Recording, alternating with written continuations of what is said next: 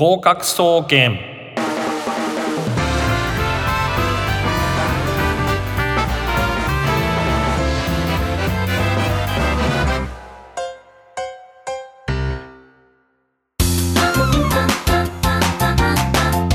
皆さんこんばんは。合格総合研究所合格総研所長兼パーソナリティの渡辺敦です。毎週火曜日19時調布 FM よりお届けしております。この番組はさまざまな試験や資格試験、えー、などなどそれぞれの目指す試験に向けて勉強を頑張っていらっしゃる方々を応援していく学習応援型のバラエティ番組となっております。皆さんの勉強のお供にをモットーにお送りしていきます。さて早いものでもう7月も2週目に入ってまいりましたまあ小中高といった、えー、まあ、学生さんのリスナーの皆さんは夏休みが近づいてきていて、えー、まあ、そわそわしている頃なんじゃないかなというふうに考えられますね。大学生の場合はですねまああの7月後半とか8月頭ぐらいまでですかね現在の場合は。まあこういうところが試験なのでまあレポートとかあるいは試験勉強に追われているなんていう方もいるんじゃないでしょうかね。まああの私はですね以前えー、この番組が始まった時の自己紹介でちょっと、えー、お話ししたかもしれませんけれどもまああの大学を3つ行っております。で、えー、まああの調布にゆかりがある ICU 国際キリスト教大学とあとまあ、高田馬場にある早稲田大学とあと東京大学ですね、えー、こちら3つ、えー、出てるんですけれどもまあ、あの東京大学と早稲田大学、まあ、特に早稲田大学は7月末っていうのが定期試験。で東京大学はまあ学部によってまあ様々なんですけど、えーまあ 9, えー、9月にあるっていう、えー、学部もあるんですけれどもえー、ICU なんですが、まあ、これがですね、えー、非常にですね、えー、変わった、えー、3学期制、えー、言ったものを大学なのにとっていて、まあ、普通の大学はですね、えー、前期後期という形で1年を半分に分けてという形で、えー、運営されているのがほとんどなんですけれども ICU はクォーターという、えー、制度でですね1年を、えー 4, えー、4等分してですね、えー、3学期制ということなんです。でもう勘のいいリスナーの皆様は気づいた、えー、方もいらっしゃるんではないかと思いますけれども ICU の場合はなんと6月の3週目の途中からですね夏休みに突入すると、え、つまり7月8月はまるまるお休みで9月の1週目ぐらいですかね、えー、ここでまあ科目登録してまた、えー、2学期っていう、えー、いうか秋学期っていうのが始まるというような感じなんですね。で、まあ、当時ですね、えー、私が在籍していた頃ですとこの制度を使ってる日本の大学はあとあの筑波大学といったところが、まあ、そうだったような気がしますね。ですのでですね、まあ、6月の早い時期にもう試験、えー、6月の後半にはですねもう試験を受けて夏休みなんで、まあ、7月ですね頑張ってアルバイトをして、まあえー、8月の、まあ、お盆過ぎぐらいの安い時に旅行に行ったりとか、えー、あるいは友達はな、えー、まあなんですかね沖縄の海の家でどっぷり、えー、2ヶ月働いたりとか北海道で、まあ、牧場のお手伝いをですね1ヶ月半したりとかまあそれなりにですね充実した夏休みが過ごせたのかなという感じなんですね。でまああの春休みがあって1学期が、まあえー、4月の2週目ぐらいから始まって6月の3週目ぐらいに終わってで2ヶ月半夏休みがありそして2学期2学期がですね終わるのが11月のまた末ぐらいでですね2週間ぐらいなんですけど、えー、秋休みがあってその後3学期があって、えー、年末年始休暇っていうのが、えー、またありまして2週間ぐらいなんですけど3学期が再開して、えー、3月1週目までという形だったのでまああの休みがふんだんにあったというこういう感じなんですね。で多大の学生さんからは羨ましいなんていうふうに言われていましたけれどもよくよく考えてみてください3学期制ということは試験が場合によっては中間期末、えー、ミッドタームとファイナルということで、えー、2×3 で6回もあるってことなんですね。これは本当にしんどかったです。えー、ということで合格総研ではリスナーの皆様のご意見や感想お悩みやご相談などを募集しております。宛先は番組のエンディングでお伝えいたしますので最後までお付き合いください。それでは合格総研スタートです。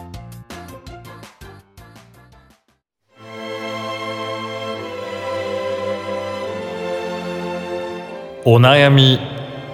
研究所。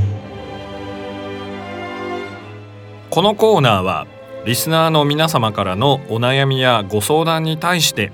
真摯に向き合い共に解決への糸口を探っていくコーナーです。今回はペンネーム英語ガールさんからこんなお便りをいただきました。早速ご紹介していきたいと思います。こんにちは。いつも番組楽しく聞いています。実は英語の発音問題が苦手です。センター試験や次第で出題される発音問題が苦手で特にセンター試験の場合は半分ぐらいしか得点できません。何か発音問題専用の問題集でもやった方がいいのでしょうか。ちなみに私は現在浪人生です。というお便りですね。えー、先週に引き続き、まあ、英語の発音のお話で、えー、お便りをいただいております。でまずですね、えー、発音問題の攻略法ということなんですけれども大切なことは何かっていう話なんですが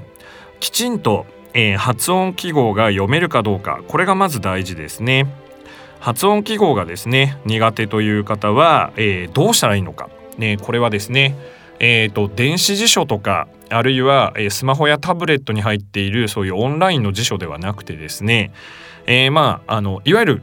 えー、普通の紙の英和辞典とかそういう辞書の最初の方に発音記号と発音代表的な発音をする単語簡単な単語ですね、えー、これが、えー、一覧表となってまとまっております。ですので、まあ、これをですね、えー、コピーしていただいてねえー、普段から持ち歩いていただいて、まあ、単語を調べた時に発音記号を、えー、読むということが、えー、大切になります。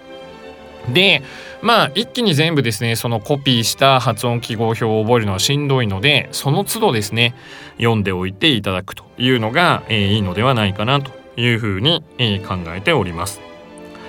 えー、そしてですねもし、あの英語ガールさんが、え、電子辞書、えー、やオンラインの辞書を使っている場合は必ずですね単語を調べた時に、まあ、ネイティブの音源が、えー、入っていて聞けたりするものがほとんどだと思いますのでその、えー、単語を調べたたびにですね音源を、えー、聞いて、えー、その音を確認していただくということですね。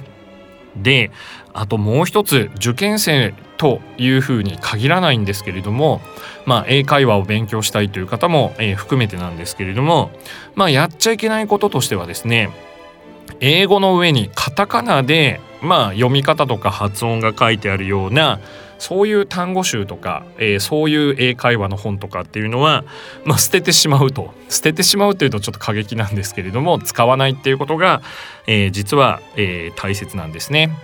で、えー、先週の放送でも、えー、お話しいたしましたようにそもそも英語と日本語というのは、まあ、かなりですね、えー、音が違っていて、まあ、どちらかというとかぶってる音の方が少ないということです。で、えーと、日本語の場合は「あいうえお」これが母音でまあどんな「あ」でも「あ」は「あ」だということで母音は5個なんですけれども英語はなんとですね母音だけで26語、えー、ごめんなさい母音だけで26種類、えー、あるんですね。ですので「あ」でも「い」でも「えー、う」でもいろんな音があってその度に、まあ、口をいろいろ使うわけですね。で、えーと、発音とあとセットになるのは強制アクセントと日本語で呼んでるものですね英語で言うとストレスっていうことなんですけれども、えー、こちらが大切なんですがねこの母音が実は、えー、音の単位になっています。で、えー、まあ例えばですね、えー、一つの、えー、音の単位のことを音の区切りということで音節と言います。音に節々の節ですね。えー、節句とか、えー、桃の節句とかの節という字を書いて音節というふうに読むんですね。まあ、例えばですね、まあ、もうほとんど日本語になっていますけどミルクという単語 MILUK、えー、これはですね、えー、ミルクの「い」っていう音が1個しかないので1音節で、えー、要するに発音します。で重要なことはですね、えー、その音節と、えー、拍数ですねこれが対応していますので、まあ、ミルクって言った場合はミルクメオクっていう風に発音しなきゃいけないんですけどもこれをカタカナで書いてしまうと MIRU ね、えー、KU という風になってミルクということなんで母音が「いゆうゆう」と「えー、い、うう」という風になってくるので「ミルク」って3拍になっちゃうわけですね。ですので「目を食って発音しなきゃいけないのが「ミルク」というふうに言ってるわけなんで、まあ、どんなに発音を良くしてもそのリズムっていったものがずれてるので伝わりにくくなるっていうことなんです。ですのでカタカナでですねある程度学習が進んだ場合はカタカナで、えー、単語の発音が書いてあるような、えー、単語集っていうのは、まあ、使わない方がいいんじゃないのかなということです。そしてですねお便りくださった英語ガールさんは、まあ、浪人生ということなので発音問題の問題集ということなんですが一番いいのはですねえー、大学入試センターのセンター試験、えー、こちらの過去問第1問が発音アクセントというものの問題になっていて14点分あります。えー、1台に、えー、1台2点で7問あるわけですけれども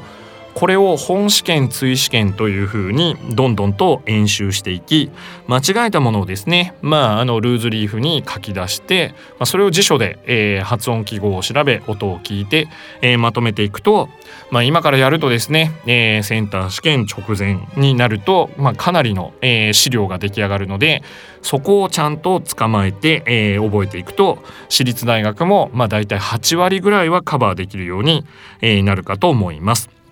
ですのでまあポイントは、えー、3つあります。発音記号表をちゃんとまずマスターする。そして、えー、辞書の音源ネイティブの音源でその発音がどういう音なのかっていうものを発音記号と対応させる。ここが1つ目です。そして、えー、音節音の単位っていったものとリズムが対応してるっていうこと、えー、これをしっかり理解していただいて、えー、カタカナ表記の英単語集とか、まあ、そういう英会話集とかっていったものは、えまあ、使わないようにするこれが2つ目ですね。さらにね、えー、発音アクセント問題、えーまあ、大学入試限定ですけれどもこれの対応策としては、えー、大学入試センターの、えー、英語の過去問の、えー、対問1第1問といったものを演習していただいて間違えたものっていったものを書き出して、えー、ちゃんとそれを正確に覚えていくっていうことが大切になります。ということで頑張ってやってみてください。以上お悩み研究所のコーナーでした。運気が足りない本当についてない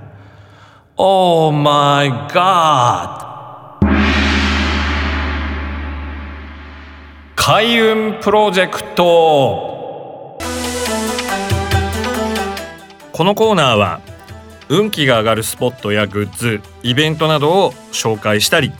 あるいは勉強の効率や運気を上げていく、まあ、そういうですね、えー、ものをご紹介していくそして、えー、合格に近づいていこうという他力本願なコーナーとなっております。えー、今回はですね数学や物理の復習法といったものに関してです。えー、先週放送をお聞きくださった方には、えー、まあ、先週は呼吸法というのをご紹介いたしました。でこの呼吸法といったものは、まあ、私が当時ですね大学生当時、えー、まあまあ活動していた合気道部ねこちらと、えー、それから、えー、まあいろいろな精神分析とかあるいはカウンセリングの方のですね、えー、まあ自立訓練法なんかをこう融合してで改良したものだったんですけれどもまああのもう一度ご説明させていただきますとですね、えー、まあ目を閉じて軽く目を閉じて鼻からスッと息を吸って、えー、口からゆっくりとはーっと息を吐いていくと。で、まあ、息を吐くのは、まあ、ゆっくりと長くそして自分の体に入っている息を全部出すという形でスッと吸ってはーっと吐いていくんですがそのはーっと吐いていく時にですねまあおでこの辺りにえー、白いスクリーンっていったものを出していただいてでここに、えー、今の場面で自分がどうあってほしいのか、まあ、試験の前だったら問題がスラスラ解けて、えー、いる自分の姿ですとか、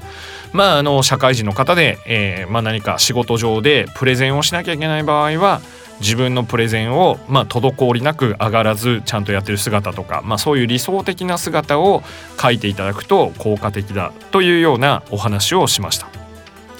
でですね実はこの、えー、おでこに白いスクリーンを思い浮かべるというこのスクリーンなんですが、えー、これがですねまあ、あの数学とか物理とか、まあ、そういう、えーまあ、あの授業を受けた後の復習に大変役立つということを、えー、今日はお話ししていきたいと思います。